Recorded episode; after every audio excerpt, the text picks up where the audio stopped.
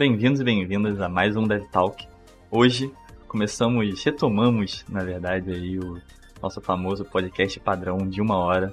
Então se preparem, que o assunto é longo, mas ele só é longo porque tem muita coisa para falar sobre ele. E para poder conversar comigo sobre se todo jogo precisa de um modo fácil, eu chamei três game designers que trabalham em três empresas grandes de jogos para ver se a gente tem opiniões semelhantes, diferentes ou se talvez uma terceira opinião surge ao longo da nossa conversa. Bom, meus convidados, se apresentem por favor e vamos começar o nosso bate-papo. Bom, eu sou o Tito, sou game designer lá na, na Easy Play, a gente faz jogo mobile e é isso aí. Eu sou Lucas Pereira, sou game designer na Fanati, a gente também faz jogos mobile. E era para recrutar para New World agora, né? Então, quem quiser jogar New World aí, me adiciona nas redes sociais e bora jogar. Tá. Sou o Daniel Mori, agora sou game designer na Wildlife, mas eu também trabalhei na Fanati lá com o Lucas. E eu, eu convido o contrário, acho que ninguém tinha que jogar New World, tem que jogar algum Survival Crafter comigo, que é mais legal. ok, ok. É isso, pelo menos eu já fui recrutado pela ídolo do Lucas, então eu também recruto pro New World. E, para vocês que estão ouvindo aqui pela primeira vez o DevTal, eu sou Miguel Paulino, faço mestrado em Psicologia na Universidade do Porto, e estou aqui tentando compartilhar um pouco de conhecimento de jogos com vocês, e por isso eu trouxe esses três gigantes aí do mercado.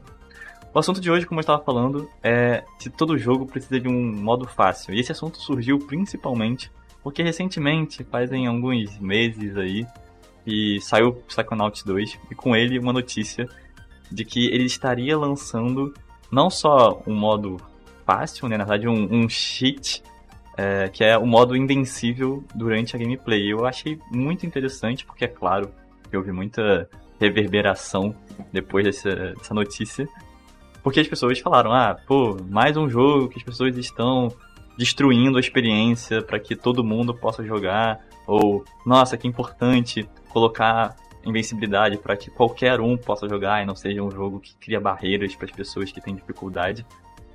E a internet, obviamente, como sempre, não, não deixou isso passar em branco. E eu não queria deixar isso passar em branco, mas eu queria que a gente pudesse conversar sobre isso de uma forma mais técnica, talvez, que é com game designers. E eu quero saber a opinião de vocês, né? O que, que vocês acham de jogos como Psychonauts 2, a gente pode começar falando sobre esse jogo específico, que escolhe colocar um cheat, uma mecânica, um modo fácil para ajudar novos jogadores a conseguirem zerar o jogo. Eu acho que no final é sobre isso, né? Todo mundo pode começar o jogo, mas só quem tem essas facilidades é, é, é que consegue chegar até o final. Então, Lucas, me diz aí, o que você acha? É, eu acho que é polêmico, né? Mas é, é que nem opiniões polêmicas, assim, né? Tipo, para mim, vou, vou, só fazer uma, uma, analogia, né? Tipo assim, ah, tem que ser liberado o aborto ou não, né? É tipo, pra mim é a mesma coisa, saca? É, qual a diferença para você que quer jogar no hard mode ou no, no, no difícil ter o easy mode para quem quer jogar no easy mode, né? Não, não impacta ou não deveria, né? Mas em teoria não impacta a sua experiência de jogo se você quiser ter dificuldade no jogo. Né? Então, não sei porque o alarde gigante, né? De falar que ah, tá quebrando a experiência do jogo. Tipo, se é uma opção, né? é, é isso, é uma opção. Você não precisa jogar nessa opção do Easy Mode, do Invincible Mode ou o que for, né? O Assist Mode, enfim. Então, por que não ter? Tá. É, sim. Acho que tem, tem. Eventualmente a gente vai chegar no, no. Vai, acho que a gente vai atacar essa discussão por vários ângulos, né? Mas uma coisa importante falar é porque a intenção do design, o jogo foi feito para ter esse nível de dificuldade, é assim que ele foi projetado, e o que é a experiência do jogador, né?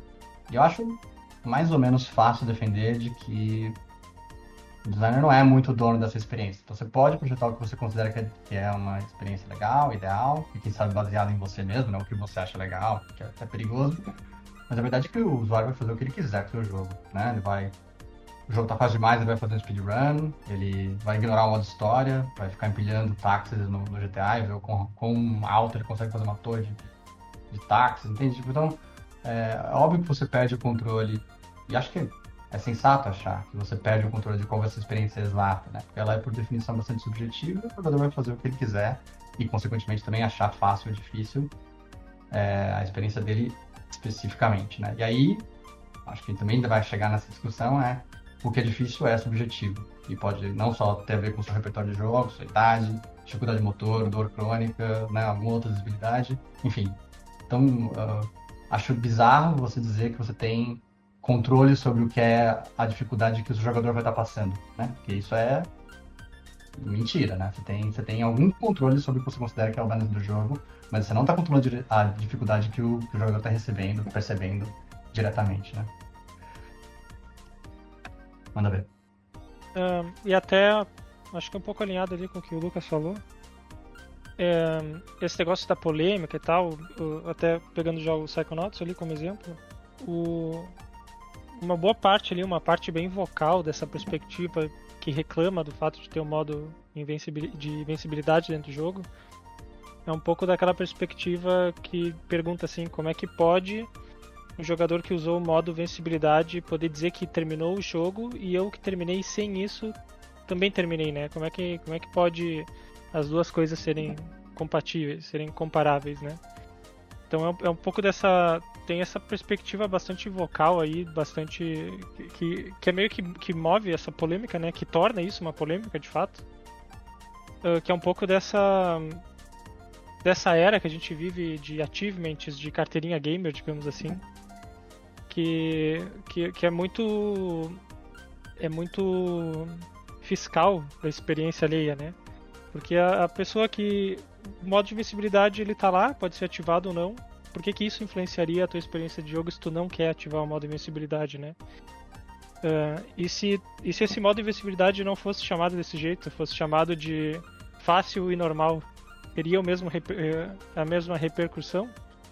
Uh, algo, algo que já, já é tão tão comum na indústria de jogos, né? O jogo que tem o modo fácil, o modo normal, o modo difícil, teria repercutido da mesma forma, sendo que o resultado final seria o mesmo. Então essa, essa mudança semântica que eles fizeram meio que configura assim um, uma quebra de status quo, digamos assim. A percepção das pessoas sobre isso é diferente. E, e eu acho que daí isso essa essa aversão ela, ela vem carregada de várias coisas, né? Não é algo da indústria de jogos só. Essa, essa aversão à mudança desse sentido, né? Apesar da mudança ser só semântica, no fim das contas o resultado é o mesmo. Mas a mudança semântica, tu dizer que é um modo de vencibilidade que as pessoas podem jogar o jogo com essa facilidade, meio que gera essa quebra de status quo uh, do, que é, do que é normal, do que é esperado ali do, dos jogos desde, desde sempre. Então essa, essa contradição, assim, essa, essa contrapartida aí desse, dessa parte mais vocal que diz que não, acho que é muito um, um perfil de conservadorismo até mesmo. Uh, de, dessa avaliação aí, dessa tanto dessa aversão a esse tipo de mudança, como do, de certa forma dessa, dessa fiscalização da experiência, digamos assim. Então é algo muito mais profundo, até que é uma discussão que vai além do, do da indústria de jogos até, né? Mas uh, sobre ter ou não uh, modo fácil um jogo, aí a principal questão é uh, se sim, como, né? E em que aspectos. E daí a gente entra em realmente dificuldade, propriamente dita, acessibilidade, etc. Então aí tem um, tem um poço aí bem fundo para se discutir também. Então, eu acho curioso isso, na verdade, porque eu concordo que, por um lado, você não consegue controlar a experiência, existe sim um, um estereótipo, né, que as pessoas criam da carteira gamer e acho que por padrão isso é horrível, as pessoas exigirem isso, mas por outro, como game designers, vocês não acham que existe uma uma preparação, um setting de experiência? Você não pode exigir que um jogador, não sei, de jogos de tiro se divirta com plataforma 3D, sabe? Porque são experiências diferentes. Ali você tem a experiência que você basicamente criou de um jogo de tiro. E no outro você tem a experiência de uma plataforma 3D. Então, saindo um pouco do Psychonauts é, e passando para outros jogos que talvez façam isso de uma forma que eu encaro talvez até melhor, é, como é que você, ao invés de dar ferramentas para o jogador facilitar o jogo, você não dá ferramentas para que ele melhore conforme o jogo. E aí eu pego o exemplo, na verdade, do Hollow Knight. Não tem como você selecionar a dificuldade, mas ao longo do jogo você progride como jogador. E você não precisa diminuir a dificuldade do jogo para isso. Você consegue aos poucos ir melhorando as suas habilidades, porque o jogo te dá ferramentas para isso. Até que no fim, você pode, se você quiser, né, completar. Existem até lugares que são mais difíceis do que outros e que você pode escolher não ir para completar o jogo, sabe? Porque aquele lugar, por exemplo, o Coliseu, é, é muito difícil e você não tem essa habilidade para isso. Então, como é que vocês acham que que esses jogos, como por exemplo Hollow Knight, se encaixam nessa, nesse perfil do controlar a experiência, do carteira game, porque é isso, né? Ah, eu zerei Hollow Knight, você não. E da quebra do status quo, porque eu, eu não tinha parado pra pensar sobre a questão da quebra do status quo. E sim, eu acho que é uma outra forma de mostrar essa questão do modo fácil e do modo difícil, né? Você, você deixa de dividir, você deixa de segmentar as pessoas em pessoas que zeraram desse jeito e pessoas que zeraram desse outro jeito. Você começa a, a deixar as pessoas experimentarem a experiência. Uma coisa que eu não sei se todo mundo que tá ouvindo sabe é que esse essa dinâmica do, do modo invencível no Psychonauts, ela é um toggle, né? Então você, mesmo que você esteja usando ela ao longo do jogo, você tem que acioná-la a qualquer momento, mas ela não faz você passar da fase. Beleza? Eu acho que isso é importante. Tipo, é um jogo de plataforma 3D, Psychonauts, no final das contas. Ficar invencível não te impede, ou melhor, não te ajuda a matar os inimigos, a pular entre plataformas, a, enfim, jogar o jogo inteiro. Você só deixa de morrer. Então, eu acho que até nesse quesito eles quebraram bem o status quo do modo fácil. É, então, bom, tem outros jogos que fazem isso, né? Eu acho que o Kirby Epic Yarn não dá pra morrer, e o Crash Bandicoot você pode ligar e desligar também o modo clássico lá, que você perde vida caindo no buraco. É, e acho que você pode ligar, desligar a qualquer hora com o Psychonauts. Eu acho que, que o título tocou um ponto importante, que é essa questão do, do pessoal que faz vai, o gatekeeping ali, são os fiscais do que é a retidão e o que é legítimo, né? É, a experiência legítima de jogo, a experiência legítima de vitória, né? Então, o, boa parte do problema talvez seja o fato do, do, jogador que usa isso alguma vez, não é um jogo inteiro, só em algum momento é só ganhar o mesmo achievement. Então, aí a gente está usando como, vai, token de competição arbitrária esse achievement, certo? E a gente tem, vai, de uma forma mais flexível isso acontecendo entre jogos como Hollow Knight, inclusive, outros jogos de luta, tipo, o final de verdade, né? Então você pode jogar o jogo nesse modo, mas o final é um pouquinho diferente. Tem mais do que o final no Hollow Knight, que pode ser considerado o certo, ou é o mais complicado também. Precisa de um investimento um pouco maior. É o final 100%, não é só chegar no final e ver os créditos, é o final 100%.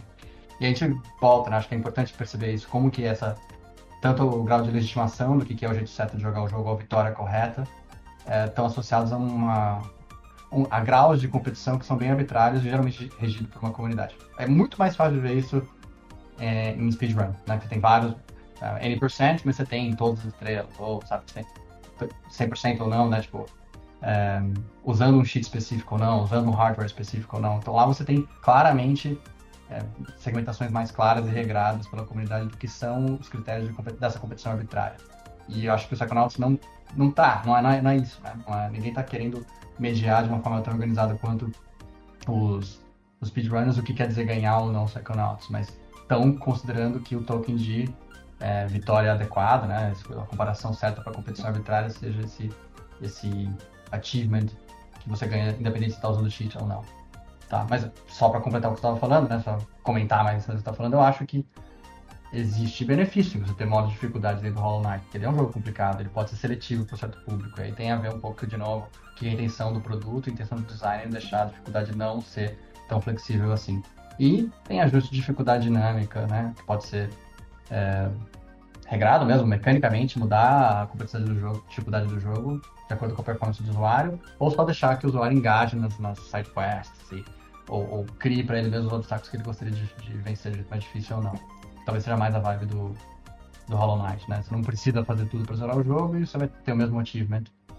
Hum, ah, argumentativamente, né? Porque você pode fazer o final de verdade, né? Então é, você pode de novo deixar para o usuário escolher o quanto que ele quer se envolver e o que ele considera que é a vitória dele. De novo eu falo porque isso é subjetivo, mas em alguns casos, voluntariamente ou não, né? voluntariamente no caso do, do speedrunning, voluntariamente no caso do Psychonauts, a comunidade vai tentar reger um pouco o que, que é o final certo e quais são os critérios de competição que eles estão ah, adotando. esse é esse ponto que, que comenta assim do, do, do final verdadeiro, né? Que inclusive, se eu não me engano, é até o, o é lidado dessa forma até pelo, pelo, por, pelos criadores do jogo, né? Não são só finais diferentes, assim, são realmente tem o final real, o final muito se fala dos jogos de final bom e final ruim, né? Geralmente o final ruim é o mais fácil, é o que tu vai intuitivamente a ele.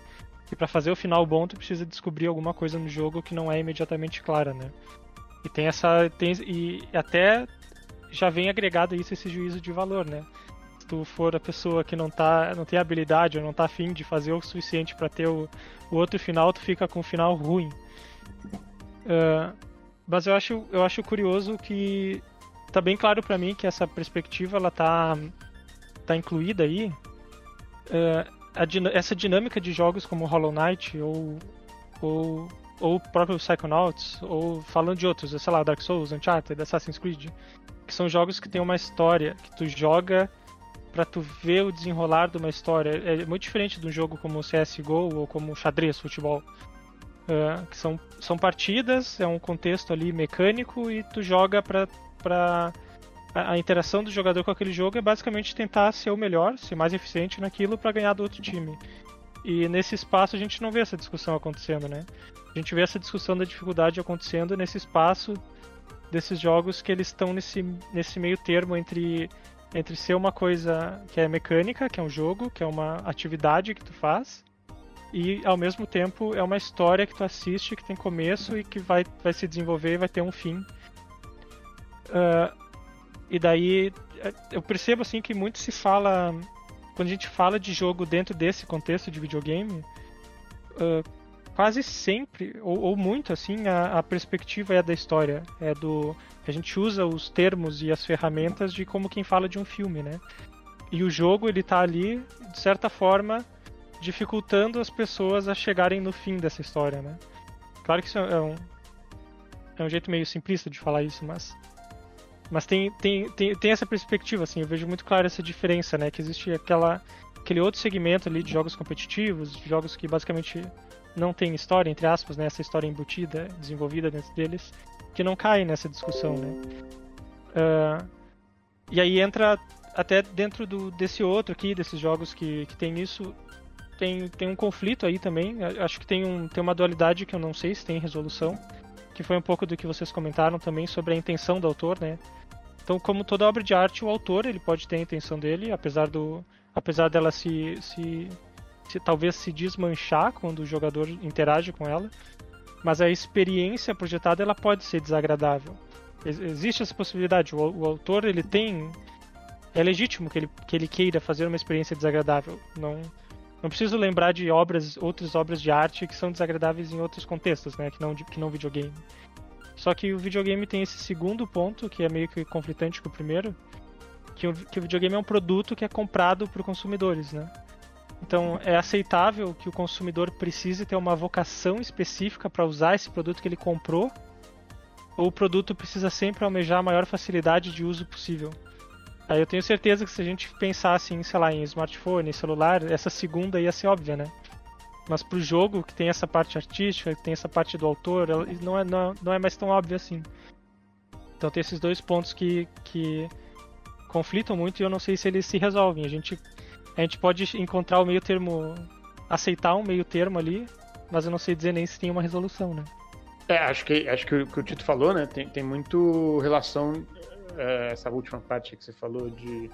É, é, é, o uso ergonômico, vai, entre aspas, user experience aí de uhum. a diferença entre uma ferramenta e um jogo, né? No final do dia, é isso, é a experiência projetada. E aí, é, para falar disso, a gente é, pode falar de vários jogos, né? Então, por exemplo, acho que até uma hora a gente conversando esses dias aí, falou de, de arcade, né? Então, putz, nos arcades tinha lá, não tinha uma escolha de dificuldade, né? Porque é, era uma, a ideia era comer ficha mesmo, né? Era comer ficha da galera, fazer a galera não passar das coisas e tal, ser bem difícil. É, então, é, é, e é uma experiência projetada, né? Não, não, não, tem como fugir disso. Agora, e aí sei lá, começou a entrar high score, né? Começou a entrar umas coisas de desafio, que aí a gente começa a falar de qual desafio que o jogador está se propondo, né? Ou está querendo ser desafiado naquela experiência de jogo. Né? Então, é, é, eu acho que todo jogo tem que ter um, um, nível de desafio, né? Obviamente. Tanto é que no Psychonauts aí que tem o modo invencível, você ainda precisa, né? Por ele ser um jogo de plataforma, você ainda precisa é, saber pular direito, fazer as coisas direito, né? Não é só sair andando em linha reta e acabou o jogo, né? Ainda existe o desafio, mas ele facilita em algumas questões e não faz, uh, não, não, gera frustração de você não conseguir, é, de morrer, né? Acho que principalmente morrer, começar do zero, é, não é uma experiência de fato uh, agradável. Eu mesmo jogando, putz, sei lá, Hollow Knight eu parei de jogar por causa de backtracking, assim, né? Então, putz, eu tava lá no chefe, morria, tinha que voltar andando lá, mesmo que seja é, rápido, né? É chato, assim, ainda mais Hollow Knight que você morre várias vezes, né? O desafio está em entender a, a, a, no, no Psychonauts, né? Entender os patterns ali dos inimigos, é, usar eles para fazer alguma outra coisa no jogo, né? Mas se você quiser ignorar e só fazer o platformer, né? Acho que o Invincible Mode ele te entrega isso, né? Ele te entrega o desafio de, cara, é, é, joga pensando só no pular né, do jogo ali, no, no, no desafio físico e de movimentação, de deslocamento do, no, na arena do jogo ali.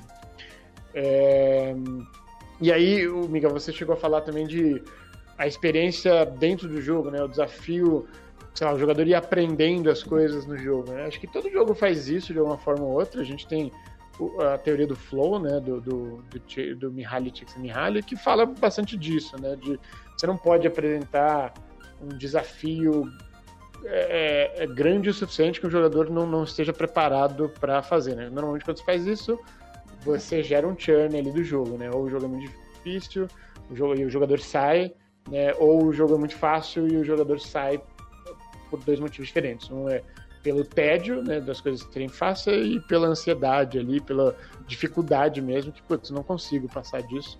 Não desenvolvi minhas habilidades dentro desse jogo o suficiente para uh, para passar por esse desafio, né? E aí, óbvio que isso é subjetivo, que nem o Mori falou, né, de é, você tem pessoas com puta desabilidade, é, é, é, é com, com, alguma dificuldade motora, né, com algum problema uh, com alguma dificuldade, enfim.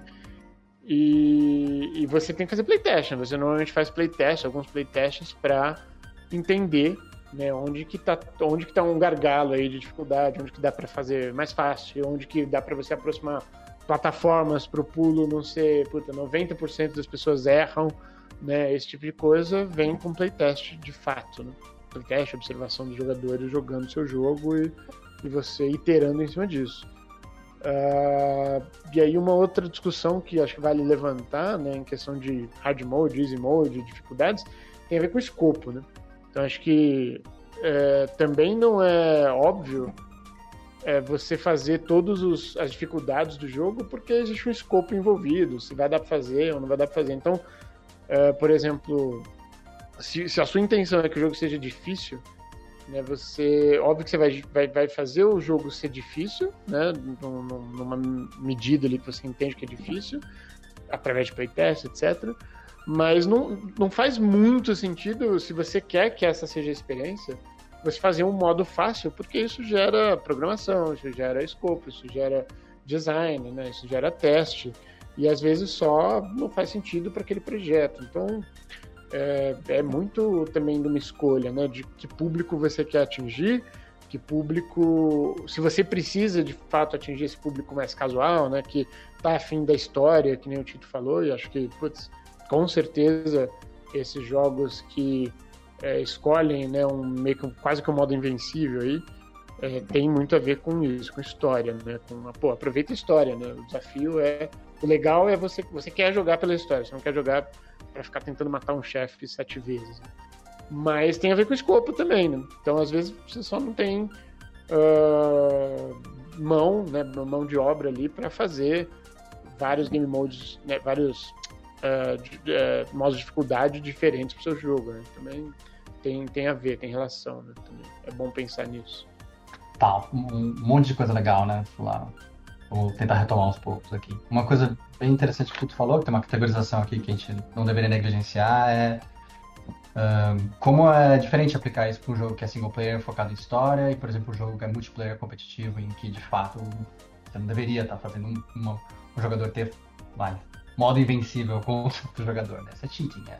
Quando você está quebrando a competição nesse nível em que a, vai, a experiência do outro jogador vai ser impactada mais diretamente do que só uma competição arbitrária no fórum, né, ou por achievements dentro do Xbox, né?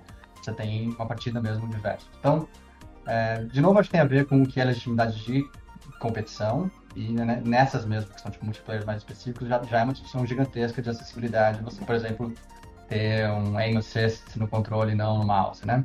Isso já é discussão suficiente para falar se, um, se, se, a dificuldade está sendo é, influenciada, impactada por essa decisão de design quando você troca de plataforma. Certo? Então, é, é legal saber que isso muda para mim, particularmente pelo jeito como a gente constrói coletivamente o que quer dizer competição para esse jogo específico, né? E o que é valioso como dificuldade. É outra coisa legal que o Tito falou que é a mídia exige uma espécie de conflito. Acho que a definição do Bernard Sutz é legal aqui, né? Tipo, jogo como uma experiência que é uma tentativa voluntária de superar obstáculos desnecessários. Então ainda é lúdico, porque é desnecessário, e você não é forçado. Ninguém deveria ser forçado a zerar I Wanna Be the Guy sem usar nenhum cheat, porque é difícil, vai demorar, é cansativo, é estressante, talvez não seja pra você. É, talvez não seja pra você, já é bastante coisa, porque a atitude tem que ser voluntária para ser a experiência de jogo, o estado de espírito de jogo, né? Então, tá implícito que a gente tem uma espécie de conflito e balizar que tipo de conflito é esse é, vai, a função do design, o, o, vai, core da experiência de jogo. E aí é legal você ter trazido esse aspecto mais histórico da, da origem e dificuldade como modelo de negócio, né? Um jogo precisa ser difícil para você gastar mais moedas no fliperama.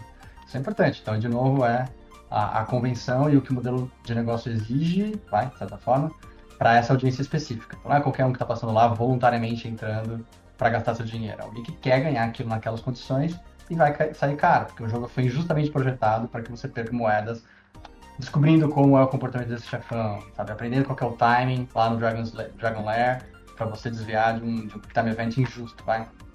E é engraçado ver que a gente tem, a, quando começa a trabalhar com consoles, jogos, né, uma casa, né, PC ou um console residencial, em que talvez não faça mais sentido essas convenções de design e o tempo que demorou para a comunidade de designer perceber isso, adaptar uma coisa, um sistema de vida um pouco mais tolerante, continue, né?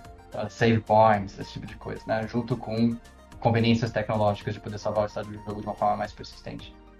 Então, eu acho que uma coisa que a gente consegue ver refletida tanto na dificuldade de jogos, quanto quantidade de é, opções de customização da experiência, e também no tutorial, tá vendo? Você falou do Mihaly, é no, no, no, a quantidade de coisas que você precisa ensinar para o jogador e quão abrangente você quer que seja a sua nova audiência.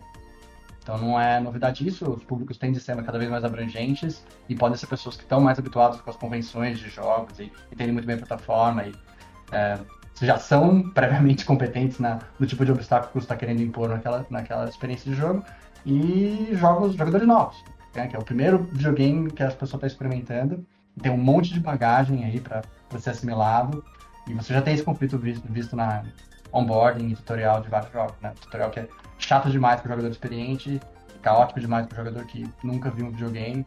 É, também carrega um pouco essa, esse conflito da, vai, da indústria, de tentar achar um público mais abrangente, controlando dificuldade, acessibilidade e tentando introduzir essas convenções de videogame que já são vai, bem estabelecidas e complicadas. Então acho que um pouco dessa discussão deveria passar por o quão abrangente você acha que o público específico, ou desejado, ou alvo, é possível para você ter compatibilidade, como você falou, de scope e monetização do seu jogo. Então você pode fazer um jogo que só gente muito hardcore vai jogar, mas tem que estar ok com essa decisão de produto de que você vai ter um público menor que você poderia ter. E tá tudo bem com isso. Você não vai fazer outros modos de dificuldade, não vai implementar nada disso, vai fazer uma experiência de propósito super complicada, mas que suporta. Você está tá atacando um nicho, vai, pode ser grande ou não, mas é, de jogadores que é o suficiente para o seu modelo de negócio, inclusive. Então, acho que, para resumir, vai, é, você tem um conflito que você precisa desenhar, isso vai variar de acordo com quão abrangente você quer que seja a sua, sua audiência, né? E pro, pro, do ponto de vista do jogador, talvez a questão de legitimidade e competição ainda tenha a ver com o principal token de, de validação do quão difícil, com vai, qual que é a experiência correta que o jogador deveria experimentar. Porque nem sempre isso é só o que o designer disse que é, que é ok, né? De novo, falando dos speedrunners, às vezes a condição de vitória é muito extraordinária em relação ao que foi desenhado. E ainda assim isso vai ser comumente estabelecido, né? acordado como sendo a condição de vitória real. É, chega, parei.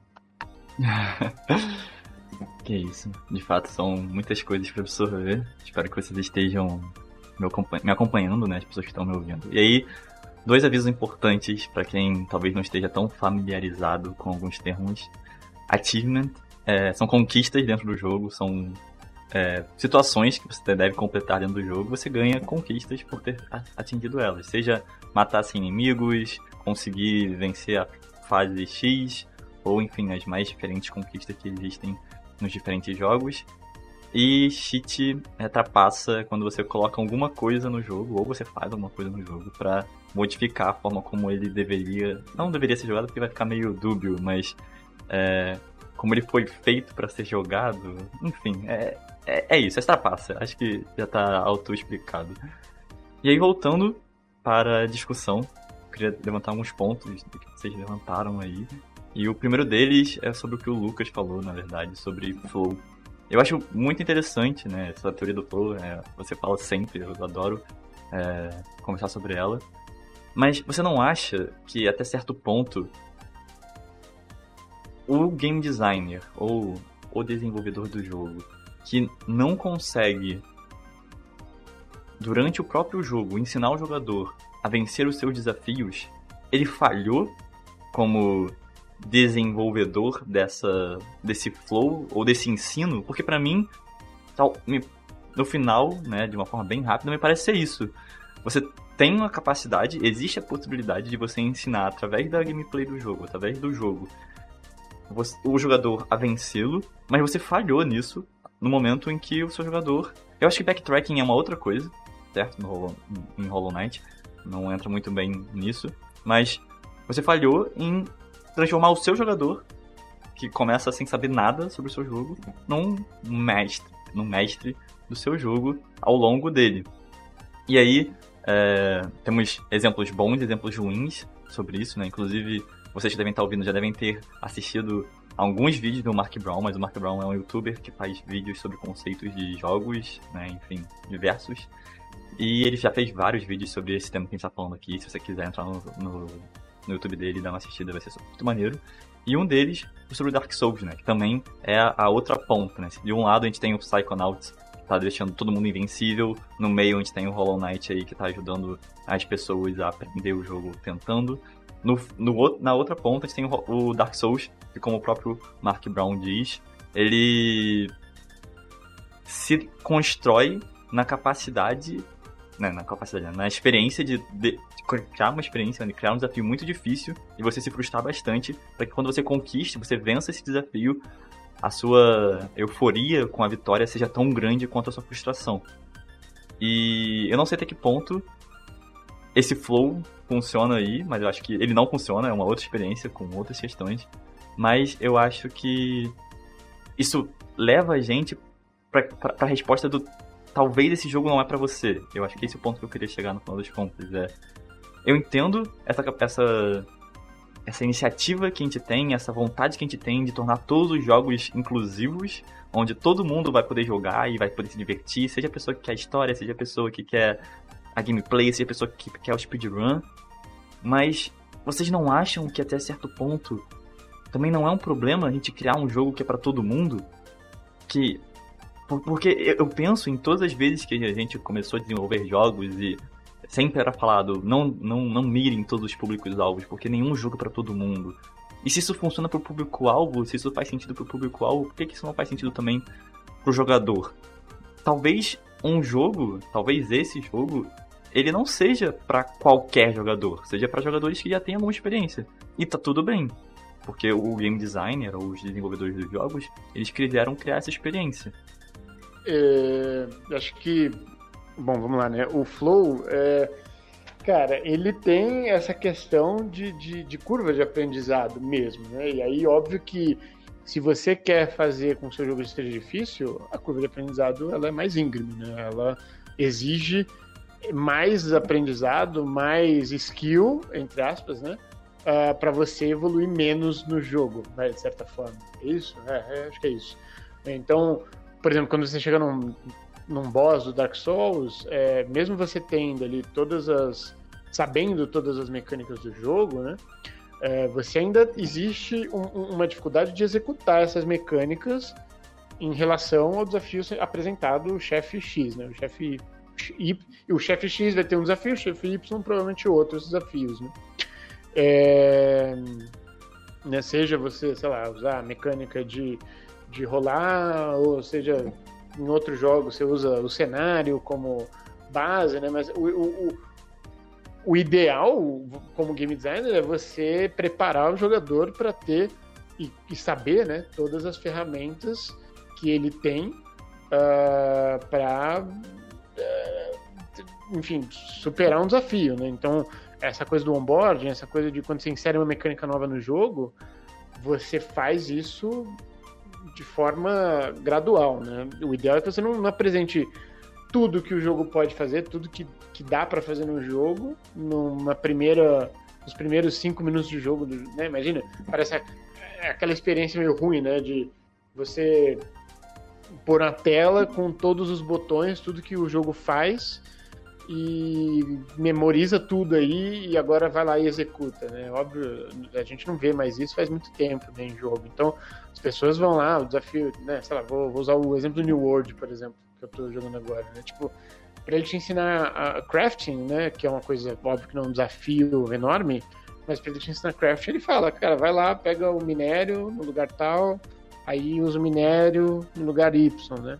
Ele não fala tudo de uma vez. Tipo, depois que você pega o minério, ele fala, ah, agora eu uso o minério no, no, na forge aqui, no, no, smelter aqui, para você poder fazer o, os, os, lingotes do metal, e aí agora faz isso. Né? Ele não chega para você de uma hora para outra e fala assim, ó, oh, para você fazer a espada, você precisa minerar, você precisa fazer isso, precisa fazer aquilo, né? Tipo, te dá todos os passos e você absorva do seu jeito. Então, é, o ideal é que você vai dando gradualmente essa, essa dificuldade, vai aumentando, vai escalando, né? Então, o que a gente costuma ver, né, óbvio que simplificando, é que o último chefe normalmente exige, né, de alguma forma ou de outra, que você use, ou pelo menos ele é desenhado para que você né, seja feito isso. Às vezes não, o speedrun quebra isso, né, normalmente mas que você use todas as mecânicas que você aprendeu do jogo, pelo menos as principais mecânicas que você aprendeu no jogo, né? As mais interessantes, sei lá.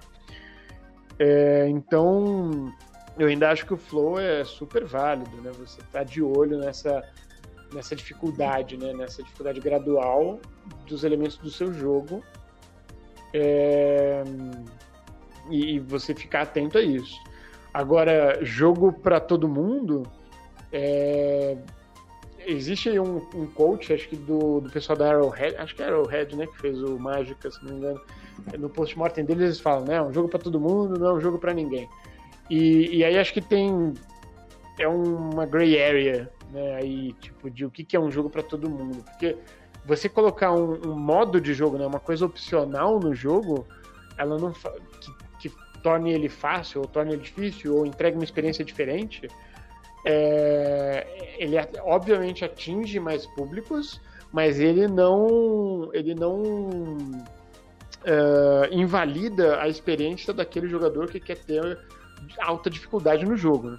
Então, por exemplo, se eu colocar como opcional no Dark Souls né, é um easy mode, porque puta, eu acho que tem uma história legal e acho que vale a pena os jogadores jogarem pela história apenas, né, e não pelo desafio, que é o Dark Souls, etc., se isso vai gerar uma experiência interessante de algum jeito, eu, eu poderia colocar, né? É, é, e é uma opção, assim, você não vai selecionar, você não vai precisar jogar no modo fácil para ter a experiência do jogo uh, se você quer um jogo difícil, né? Sabe, tipo, é, por exemplo, você, você não torna obrigatório, né, as coisas, mas você torna possível, né? Você torna acessível para quem quer aquela experiência naquele jogo. Acho que essa é, essa é a diferença de um jogo para todo mundo e um jogo pensado é, para experiências diferentes, né? É, quando você fala, por exemplo, ah, puta, vou fazer um jogo para todo mundo. e, e você começa a colocar, encher de features o jogo, né? Tipo, ah, vou colocar lá, uma guilda, porque tem o social aqui, que é a galera que gosta de social. Se a gente for usar o. para simplificar, né? O, o, o, a taxonomia de Bartol lá, né? Então, ah, vou colocar PVP porque tem killers, né? Tem, vai atender a galera dos killers. Vou colocar guilda porque tem o pessoal do social. É, vou colocar um monte de achievements e, e level para os achievers. E vou colocar uma história para os explorers, né? Alguma coisa nessa linha, vai. Bem, bem resumido. É, se você integrar isso de um jeito ruim, né? Se você forçar, por exemplo, que as pessoas precisem jogar PVP para jogar o seu jogo, a galera que está nos outros, nos outros uh, uh, quadrantes né, do Bartle, os, so, os, so, os socials, socializers, os explorers, achievers, cara, eles não vão gostar do seu jogo. Aí realmente você não, não, não, não fez. Você fez um jogo para todo mundo que não é para ninguém, porque as pessoas têm gostos diferentes. Né? É, essa parte tem que ser opcional. Se você quer fazer que o seu jogo tenha PVP, é mirado para essa galera né, dos killers, mas isso é opcional dentro da experiência do seu jogo como um todo. Né? Então tem jeitos e jeitos de fazer um jogo para todo mundo. Tá. É, eu, queria só reforçar um negócio que, que o Miguel tava falando, né? Tipo, se, se, seu jogo não é para todo mundo, se seu jogo é para um tipo específico de jogador, né? Então é tudo bem que te defenda essa experiência como ela foi projetada pelo designer. E se você não se enquadra nela, né? Que pena, esse jogo não é para você, procura outra coisa. Então, vários ruídos para ser feitos aqui, né? Primeiro que você não tem como saber se o jogo não é para você só lendo review, né? né? uma sinopse bem completa do jogo pode não ser só isso, né? Que, que reto na sua aquisição, e você já gastou seu dinheiro, tem refund e tudo mais, mas é um ruído, né? No mínimo é um problema. A outra coisa é que, de novo, essa sensação, a experiência de dificuldade do jogador, ela é subjetiva. Então, se você fala, eu vou controlar essa quantidade de dificuldade, né? Essa velocidade de movimento, tipo de parry, spawn de inimigo, porque é isso que eu notei que é a dificuldade ideal, assumir que ela é a dificuldade ideal para todos os jogadores que vão estar em sincronia com o seu jogo, é, é absurdo. Então a experiência exata que você está querendo projetar não vai ser transmitida para o jogador, como você, né, assim, né, nesse detalhe. Então é uma margem bem grande do que você considera que é difícil o suficiente para a experiência do jogo ser preservada. Tem duas coisas que eu acho difíceis de equilibrar. Uma é que eu concordo, você tem que defender o jogador dele mesmo, né? Se você falar, se você pode jogar o jogo como você quiser, é fácil, e se isso for acessível pra caramba, né? É fácil que ele vai, distorça bastante o que você projetou, que você considerava que era a experiência ideal. A outra coisa, eu acho que é bastante característica, principalmente pra gente aqui que trabalha com mobile, é como é fácil assustar o seu jogador com o excesso de escolhas, né? Então, comunicar é muito interessante, né? Tipo, não falar, olha, esses são os três níveis de dificuldade que você nunca jogou o jogo. Ou joga a primeira vez que você morre e fala, você quer mais fácil, mais difícil. Ou só o fato de você estar tá promptando o jogador com uma espécie de escolha que vai impactar na experiência dele de uma forma muito direta, não é sutilmente é, sugerida via narrativa, nada do tipo. É, escolhe a sua dificuldade, desliga permadeath, sabe? É uma, uma, opção no menu que inclusive pode estar mal explicada ou ser explicada fora do contexto necessário para que essa seja uma escolha informada para o jogador. Isso cria uma ansiedade terrível no jogador. E quebra a imersão. Tá? No, então, no jogo que é free to play, isso é um problema porque você está colocando ansiedade e escolha no jogador, talvez seja um momento delicado de onboarding dele. É, e no caso de jogos que são, já de é, consoles, são mais hardcore, mas acho que o seu jogador é um pouco mais resiliente, ainda assim você está fazendo depois que ele comprou, né? Então pode ser um problema esquisito você, você oferecer esse tipo de escolha, delegar para o jogador calibrar a experiência dele de uma forma tão formulaica, né? Tipo, desliga, desliga, desliga as, as opções que eu não sei quais são as melhores para você. E se tudo der certo, no final disso você vai ter a experiência que eu queria que você tivesse, né? Então, é, é, é terrível isso e é difícil de, de, achar esse sweet spot.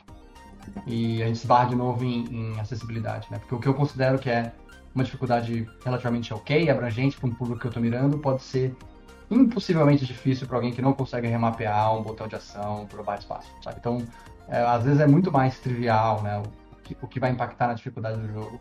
A gente está pensando, tem, tende a pensar que é, são todas as implicações super detalhadas de balancing e livros de, de mecânicas interessantes do nosso jogo, mas na verdade é só não tem suporte para colorblind, esse jogo já é mais difícil do que você tinha projetado, sabe? Então, é bizarro você negligenciar as outras coisas que circundam a experiência do jogo do usuário impacta diretamente o que a gente vai ser, vai, usado na conta da dificuldade e jogar só isso pro plano ideal e vai, que é o mais legal de trabalhar quando você está falando de design, que é só o poder que o equilíbrio das suas mecânicas tem. Né? Então, vai, algumas coisas colocar na balança. Proteger o usuário de quebrar a experiência que você considera que é ideal para ele mesmo, por excesso de opção, e o excesso de opção pode ser extremamente frustrante também, e é um jeito muito difícil e esquisito de comunicar. E acima de tudo, isso está bastante restrito pelo tipo de é, modelo de negócio que você está oferecendo. Né? Então, é tudo bem se for para todo mundo mesmo e é super abrangente, considera que seu público pode ser um pouco mais frágil em relação a esse tipo de escolha. Se ele é super restrito, mas é uma experiência paga, considera que as pessoas vão descobrir exatamente no que elas estão se metendo depois que elas já pagaram. Isso também cria seu próprio nível de participação. Enfim.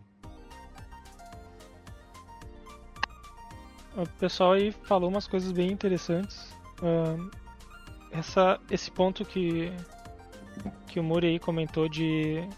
É, é muito delicado a quantidade de opções que a gente dá para o jogador escolher. É porque uma das coisas que alguns jogos fazem ou tentam fazer é com essa questão de dificuldade, de customização de dificuldade, é expor para o jogador as variáveis do jogo, né? Ou uma seleção das variáveis que foram que, que decidiram que são as mais importantes. Só que tem um tem um certo ponto aí, um sweet spot, uh, porque quanto mais quanto mais do teu jogo tu expõe para permitir que o jogador customize, mais o jogador tem que se tornar um engenheiro do jogo que tu, que tu projetou, né? Se tu expor todas as variáveis do jogo, o, a pessoa tem que fazer uma pós-graduação no teu jogo para daí poder projetar a experiência que ela vai achar melhor, né? Então tem a, esse essa esse esse cuidado ele é muito específico de cada jogo, né? Essa expor as variáveis do jogo não é não é uma não é uma bala de prata, né? Uh, e aí até nesse sentido, com essa questão do, do, da dificuldade, por isso que eu acho que o foco da discussão, ao invés de ser a dificuldade, ser a acessibilidade, ajuda a direcionar essas questões. Porque por um lado o que vocês comentaram aí, sim, o é muito difícil fazer um jogo que é para todo mundo. Talvez um jogo para todo mundo seja um jogo completamente lavado, digamos assim. E, e a, o criador do jogo, o, o, jogo tem o direito de ser um jogo difícil, de isso fazer parte da experiência do jogo. Uh, mas que nem, por exemplo, uh, vocês citaram Hollow Knight e Dark Souls ali, que são exemplos bem, bem bons aí para esse aspecto, né? Para uma pessoa que tem todas as suas capacidades motoras, de reflexo, de, de visuais uh, normais, assim, que, que, tem, que tem todas elas, Dark Souls ainda é um jogo difícil. Ele, tá, ele tem um certo patamar de dificuldade ali. Para uma pessoa que, que, por algum motivo, não tem o mesmo nível de reflexo, não tem o mesmo nível de coordenação motora, não tem o mesmo nível de reconhecimento de padrões que é necessário para quando está jogando um Dark Souls da vida ou um Hollow Knight esse patamar de dificuldade ele é muito mais alto, porque a pessoa não está lidando só com o jogo, mas está lidando também com as suas deficiências também, né? E aí eu não digo deficiências no sentido de desabilidades mesmo, né? De. Uh, de. de disfunção motora ou realmente não ter alguma função, mas as pessoas têm habilidades, níveis de habilidades diferentes, né? Uh, então, um, um, modo de assistência no Dark Souls, por exemplo. Ele poderia deixar muito claro que aquilo não é o. A, aquelas, aquelas, aqueles modos, aquelas configurações de assistência não são o que foi projetado para o jogo. Mas para as pessoas que têm essa dificuldade, ou que querem ter a experiência de jogo, porque o, a, o a temática do jogo pode chamar atenção, porque querem ver a história, enfim, por N motivos, elas têm a possibilidade de se nivelar com as outras pessoas, né? O jogo vai continuar sendo difícil, mas a gente está dando aquela ajuda a mais para elas. O jogo está fazendo automaticamente algumas coisas, está nivelando algumas coisas que, que dentro da, do design original do jogo era para ser de um jeito, mas aí com configurações de acessibilidade são mais fáceis ou são mais fáceis de executar uh, é, para auxiliar esse tipo de, de pessoa, que nem por exemplo um aspecto de Dark Souls ou de Hollow Knight que é muito difícil é o timing dos inimigos. Sei lá, um modo de acessibilidade onde tu, tu consegue escolher se os inimigos vão ser rápidos, ou vão ser mais rápidos ou mais lentos. Então, uma pessoa que tem uma certa dificuldade ali com reflexo pode nivelar o jogo para algo parecido com o que é o, o aceitável para ela, com a dificuldade que dessa forma a dificuldade que ela vai ter com reflexos mais baixos é a mesma dificuldade que outra pessoa vai ter com reflexos mais altos, né? Então a gente só normaliza para todo mundo, mas ah, teoricamente, se bem executado, a experiência de jogo é a mesma para todos, né? Uh, o Hollow, Hollow Knight, por exemplo, ele é um jogo que ele tem muitos aspectos, né? Então o Lucas ali comentou que largou o Hollow Knight por conta do, do backtracking. Eu já vi muita gente falar que largou o Hollow Knight porque se perdia no mundo do Hollow Knight e não sabia para onde ir. Quando pra mim é o aspecto que é legal do Hollow Knight, é a exploração, é tu não saber para onde ir e tu ter que ver onde que tu não foi, e ir lá ver o que que tem, não tem nada, tu vai para outro lugar para daí tu descobrir pra onde tu tem que ir. Só que para certas pessoas não é isso, isso é o que tira elas do jogo. Uh, então, um jogo que tem aspectos tão variados como exploração, uh, reflexo e coordenação motora para enfrentar os inimigos e os boss. Tem essa questão de grind, de repetição, de tu ter que ficar fazendo backtracking para tu chegar lá no boss que acabou de te matar, tu tem que passar por todo um level de novo até chegar nele de novo. É impossível inventar uma, um modo de acessibilidade que, que resolva todos esses problemas, né? Que nem, por exemplo, Celeste ele tem um modo de acessibilidade para plataforma, porque é só isso que tem no jogo, plataforma. Esse, essas mesmas configurações que usaram no Celeste poderia funcionar no Hollow Knight. Poderia deixar as sessões de plataforma do Hollow Knight acessíveis para pessoa que quer ter o, a parte de combate e a parte de exploração. Uh, um modo de invencibilidade no Hollow Knight deixaria a plataforma uh, e o combate trivial, digamos assim, mas uma pessoa que gosta de exploração e que não, mas que não gosta desses outros aspectos do jogo, ou que tem dificuldade com esses outros aspectos do jogo, principalmente sobre, esse, sobre essa questão, poderia ter esse modo e ela poderia ainda aproveitar o jogo e ter a mesma, de certa forma, a mesma experiência que as outras pessoas, só que normalizado pro nível dela, né? Uh, então, eu vejo que pensando sobre essa ótica, a gente não está exatamente fazendo jogos para todo mundo, mas a gente consegue pegar aspectos de jogos e normalizar ele entre pessoas com diferentes níveis de habilidades, de capacidades, de deficiências, né? Então, para mim, assim, a minha conclusão do, do assunto é muito mais nessa direção, assim. Uh, esses modos que a gente consegue lapidar eles para coisas específicas que é, não tem uma bala de prata, né? São específicas de cada jogo. Ele não deixa o jogo mais fácil. Claro que assim, o modo de acessibilidade aí no Hollow Knight e no Dark Souls com esses parâmetros que eu comentei. Uma pessoa que não precisa deles, ao ativar eles, vai estar jogando uma versão do jogo que é mais fácil.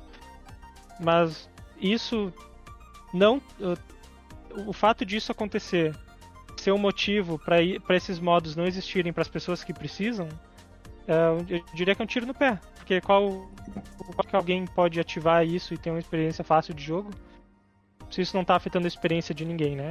E ao mesmo tempo a gente está solucionando problemas que outras pessoas que outras pessoas podem ter.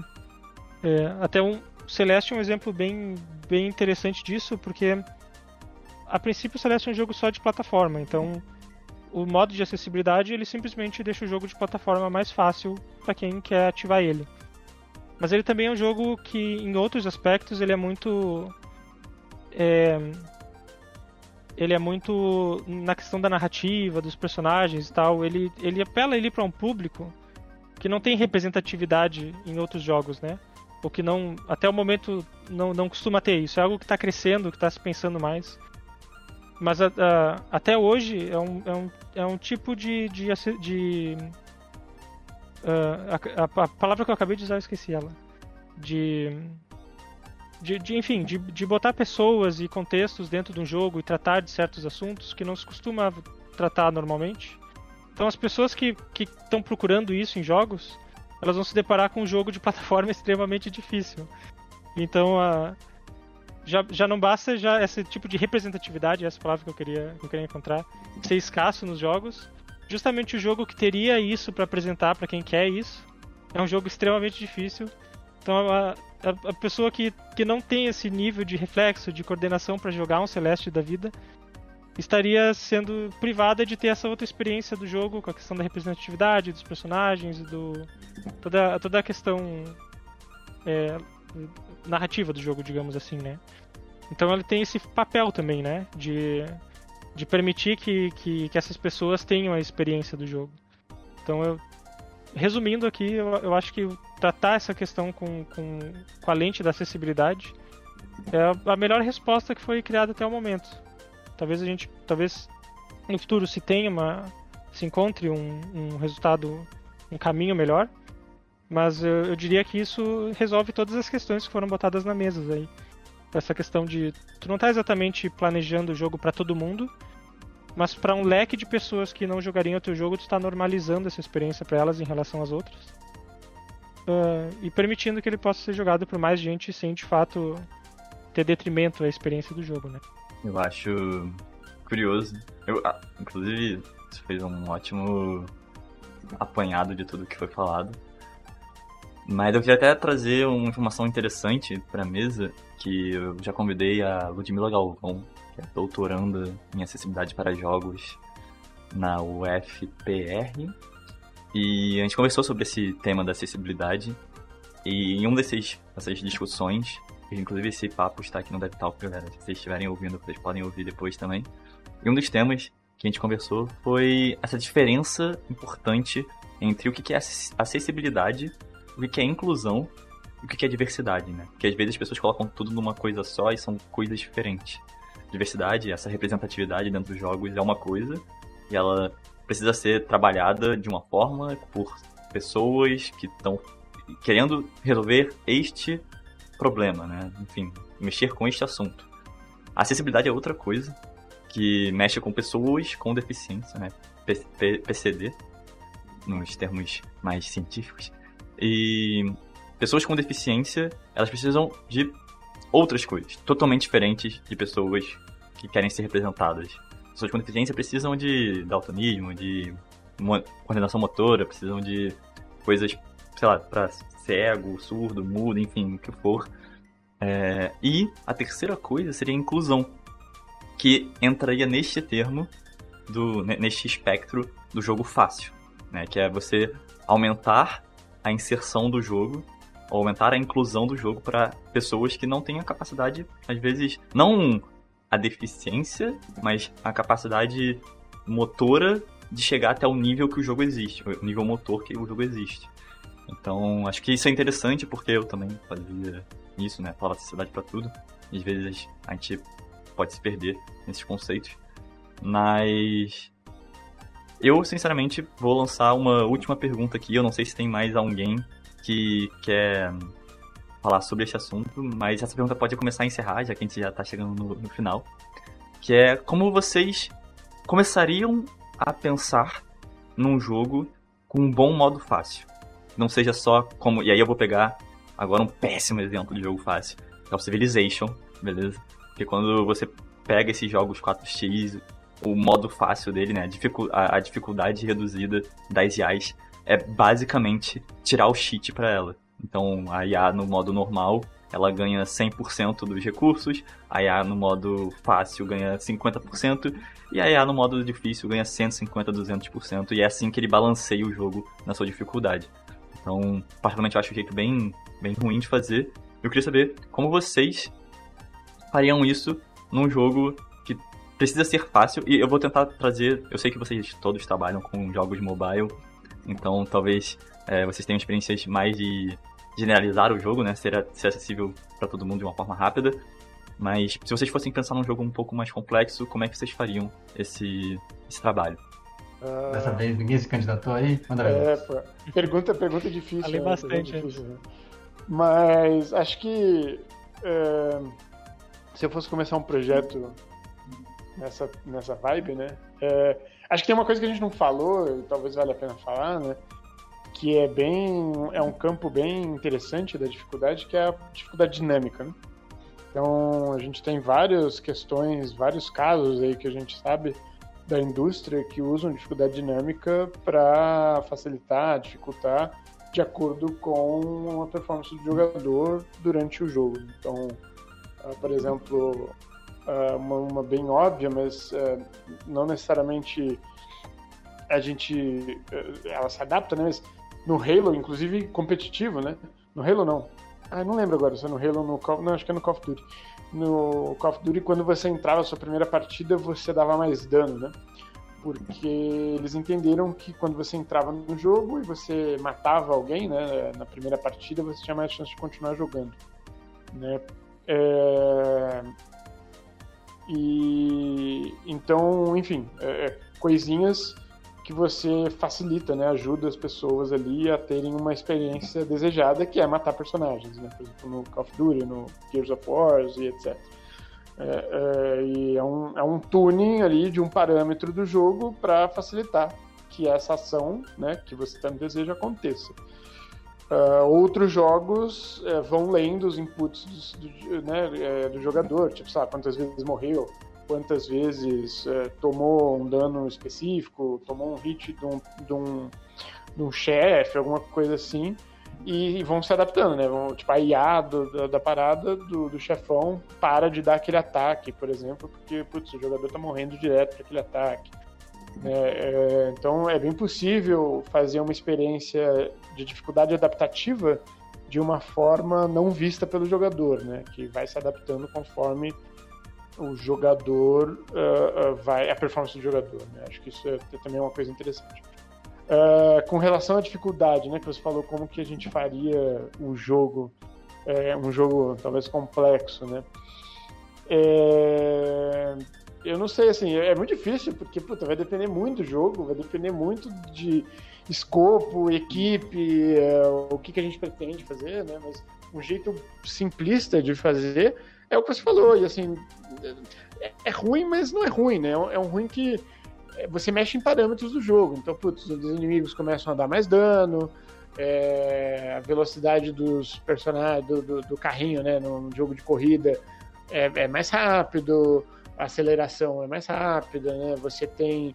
se você for fazer um jogo de corrida, por exemplo, a IA vai fazer curvas melhores, né? Então, vai performar melhor.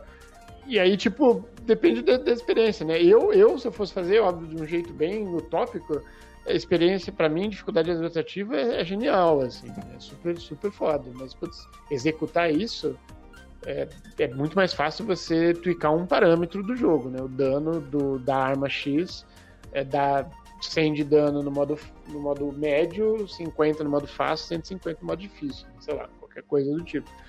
É, accuracy de um jogador, né, de, um, de uma IA de te acertar, é mais fácil você mudar a porcentagem de chance de acerto do que você efetivamente é, né, tentar fazer um algoritmo ali para fazer essa dificuldade dinâmica e tal. Então vai, depende muito do escopo, depende muito da equipe, depende muito do jogo, né? É, varia bastante. É ruim, né? Eu, eu, odeio terminar respostas com falando depende, mas eu não sei se não sei se ajuda muito. É, eu acho sim. O Miguel odeia que a gente comece com depende, né? Mas é. só para só pra falar de, de, da dinâmica, tem uma armadilha interessante aí, né? Que é, no final das contas, você está tentando parametrizar a experiência do jogador. E é só, vai. Grosso modo, é só isso que a gente faz no forma. Mas está falando, ó, a experiência que eu considero ideal, tá fazendo Dark Souls agora. Eu acho que o jogo tem que ser difícil, eu vou fazer ele ser dinamicamente difícil. Então, acho que a cada combate com o chefão, o jogador tem que morrer 85% de chance, sabe? Então, morre bastante, né? E se não tiver calibrado esse tanto, se ele matar com menos, eu dificulto. E o próximo ele vai estar mais difícil até eu alcançar o que eu considero que é o meu indicador de dificuldade adequada, que é 85% de chance do cara morrer em um combate qualquer. Né?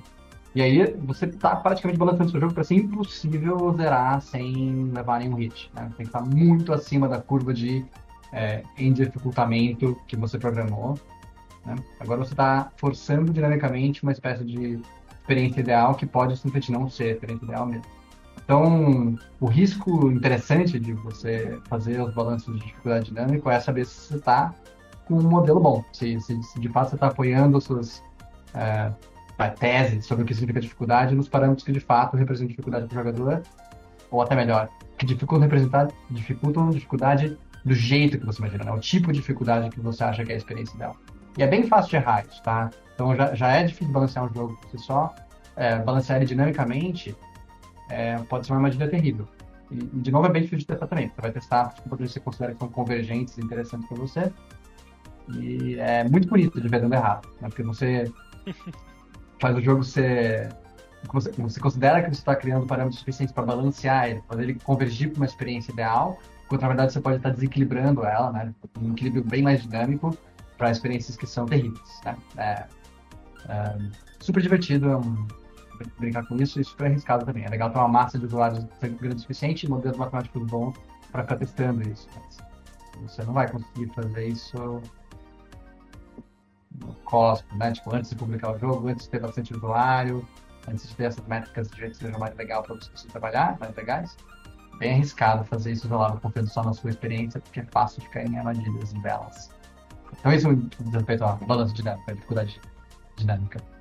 É, eu acho que, que, que, a gente, de certa forma, falou um pouco sobre isso, mas acho que tem grandes categorias em que o significado de dificuldade é mais ou menos relevante. Né? A gente falou um pouquinho de jogo de história e a abrangência de público, sabe? Então, é, eu do passado não teria problema nenhum em ficar jogando point and que tem puzzles ridículos para serem feitos, completamente arbitrários, né? Tipo, super encrípticos para clicar aqui, pegar um piolho um pirata lá para fazer uma passar de um pedaço de um and click terrível.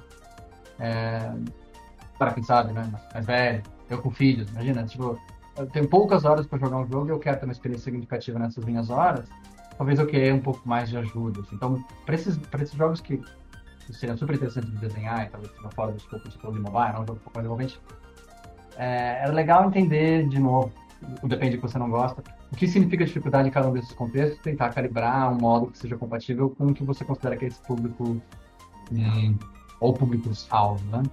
Em especial nesses de história, eu gosto disso. Eu acho que alguns atalhos, simplificações que permitem que você acompanhe a história de uma forma significativa e, de certa forma, corte o resto. O resto, que seja backtracking, exploração, ou você considera que são desafios mesmo mecânicos, de plataforma e tiro, que tem entre suas sessões de história. Tentar aliviar isso, porque você tem na sua prancheta de motivação de jogador lá, que a narrativa é bem importante, você alivia pelo menos todo o resto menos isso.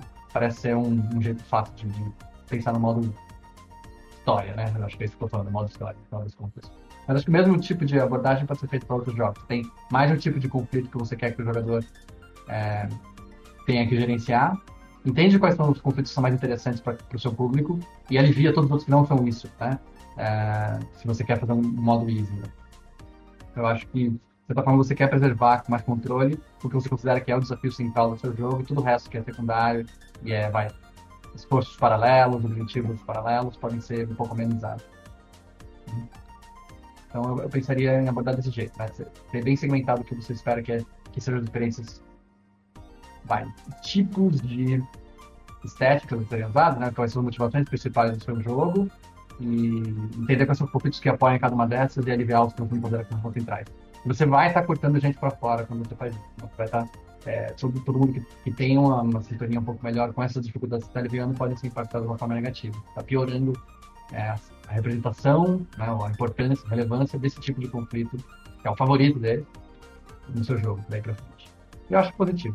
O, o First Force of Monkey Island teve isso. É outra coisa que a gente não falou também, né? Os jogos que são recalibrados depois de muitos anos de experiência. O jogo já está publicado e recebe um monte de reviews, tem uma, uma opção muito mais madura, um posicionamento mais claro de onde estão os seus jogadores. Aí você recalibra a dificuldade, faz um, um, modo a mais, lança uma DLC que corrige algumas coisas. Isso é um, uma oportunidade vai, moderna, que nem todos os designers têm acesso, né? Mas o Monkey Island fez isso, fez um modo que automatiza algumas dos puzzles, simplifica alguns, que é um puzzle bem difícil difíceis não, vai mais malucos, arbitrários, que são engraçados quando se descobre, mas pode ser um saco de você descobrir sem usar a internet. E eles pulam alguns deles, ou, ou simplificam etapas de alguns e deixam tudo mais fluido sem tirar boa parte do desafio que ainda assim é central. Né? Então acho que é uma abordagem interessante, só ver onde você consegue aliviar e deixar isso compatível para quem só tem duas horas de videogame por semana. É, é isso.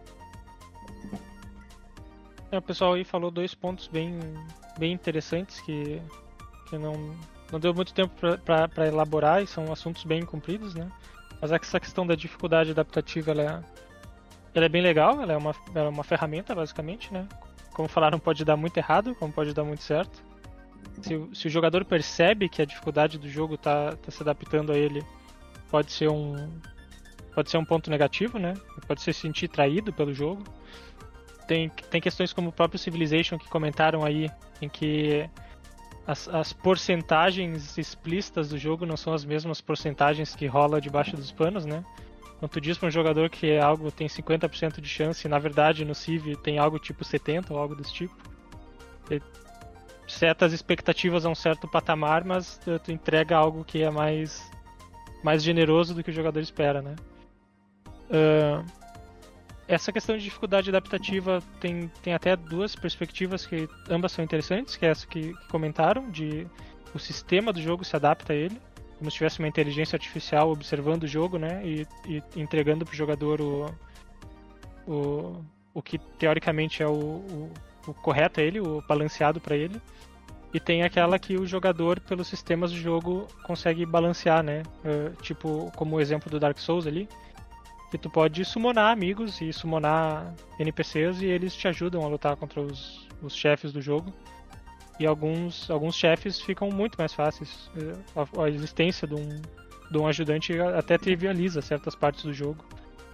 Então essa é, mecânicas internas do jogo que, que, que são é, o jogador pode escolher, né? Elas não são obrigatórias, elas estão lá como uma opção também é, também é um, um, uma coisa legal assim de se pensar.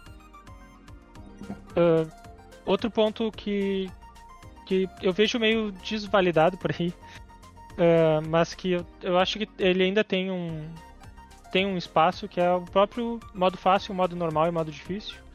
A principal crítica disso é que quando tu diz que um jogo vai ter, quando tu escolhe a dificuldade de um jogo entre fácil, médio e difícil, tu não sabe exatamente o que, que aquilo quer dizer, né? Uh, mas jogos que são muito simples, que não são muito complexos, que tem que são baseados basicamente uma mecânica, por exemplo, um Doom da vida, né? Que é um FPS que o, o dificuldade do jogo é, é andar e atirar, é evitar ser atirado e atirar nos inimigos. O que deixa isso mais fácil mais difícil é quantos inimigos tem na tela, quanta vida eles têm, quanto, quanto dano que eles causam. Então, um jogo que ele é muito direcionado para uma experiência, assim, para um, um tipo de jogo, como um Doom da vida, quando tu entrega ali um modo fácil, um modo médio, um modo difícil, uh, pode não ficar claro exatamente quais as variáveis que estão mudando, mas fica claro que vai ser mais fácil atirar e desviar, no modo difícil vai ser mais difícil atirar e desviar. Mas tu vai fazer a mesma coisa, tu vai atirar e desviar, basicamente, né? Então, acho que para esse tipo de jogo, se eu tivesse projetando um jogo desse tipo, consideraria ainda o modo de dificuldade uh, fácil, médio e difícil. Porque eu não acho que quando o jogador está escolhendo esses modos, ele está tentando achar o modo que mais se adequa a ele, que fica na, no flow perfeito, né? Eu, a pessoa que não quer ter dificuldade, ela vai lá e seleciona o fácil. É, uma, é muito mais simples do que isso, né? do que é muito menos complexo do que do que essa do que o que é o interno de, dessa escolha.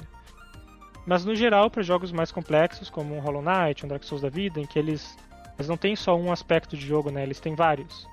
Então, sei lá, se o, o, os Dooms mais recentes têm plataforma, né? Apesar de ser ser um, ser um, um aspecto meio secundário.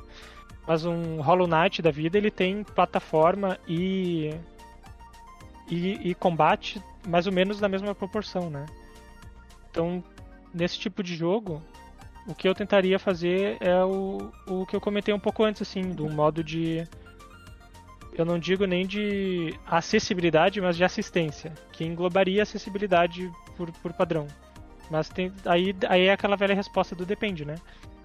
Uh, teria que se entender quais são os aspectos desse jogo. No caso do Hollow Knight, é, é plataforma e combate. De que maneira que eu poderia transformar a plataforma mais acessível de que maneira que eu poderia transformar o combate mais acessível. E aí entender quais são os parâmetros ali, quais são as mecânicas que eu precisaria, lapidar, ou precisaria expor, ou coisas que eu precisaria remover, né? Como por exemplo, eu esqueci qual é o nome do jogo, que é, que é um RPGzinho de turno, que tu, tu tem permadeath dos bonecos no jogo, né? Mas ele tem a opção de jogo que tira o permadeath. É o Fire Emblem. Uh, de certa forma, a experiência do jogo é projetada para que tu tenha o permadeath, para que tu tenha essa relação com os personagens, que tu pode perder eles. Mas se tu desliga o permadeath, tu não perdeu a, a dinâmica inteira do jogo, né? Tu ainda tem todos os outros aspectos do jogo. a, a emoção dos combates, a história que avança, o, a, a própria relação entre os personagens ali na história e tal. Então entender ali quais são os pontos do jogo que, que podem. que certas pessoas podem não jogar o jogo por conta de, dessa, dessa questão. Seria, seriam coisas que eu acho que. Eu, que eu acredito que são. Todo jogo poderia pensar isso de alguma forma, né? Uh, mas no geral, no geral vejo dessa forma, assim, jogos fácil, médio, difícil para jogos que são mais direto ao ponto eu acredito que é algo que, que funciona ainda. E jogos mais complexos poderiam começar a pensar em, em, acessibilidade e assistência de maneira mais, mais explícita, como o Last of Us lá, que tem que é um estudo de caso, né, de, desse tipo de coisa. Inclusive, inclusive tem um modo de assistência para quem é cego. E, e, teve gente que não enxerga que consegue zerar o jogo.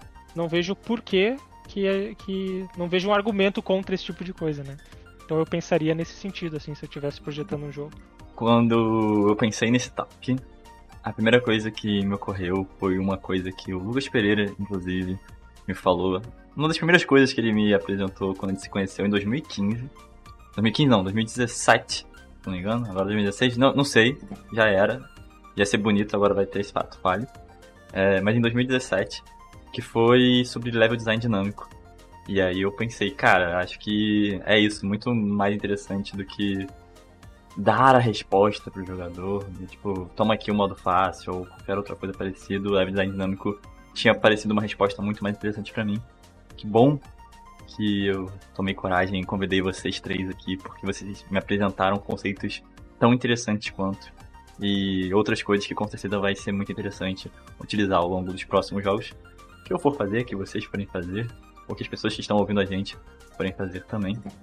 Espero que todos vocês tenham gostado. Muito obrigado a quem ouviu a gente até agora. Não esqueçam que esse episódio está no Spotify, provavelmente vai para o YouTube. Venham para o Discord para sempre poder ver nossos eventos ao vivo. E também fiquem à vontade para ouvir os nossos outros episódios. Tem Game Dev, Game Dev Trends, tem Game Dev Shorts, tem podcast, que não falta opção. Vejo vocês na próxima vez, galera. Tchau.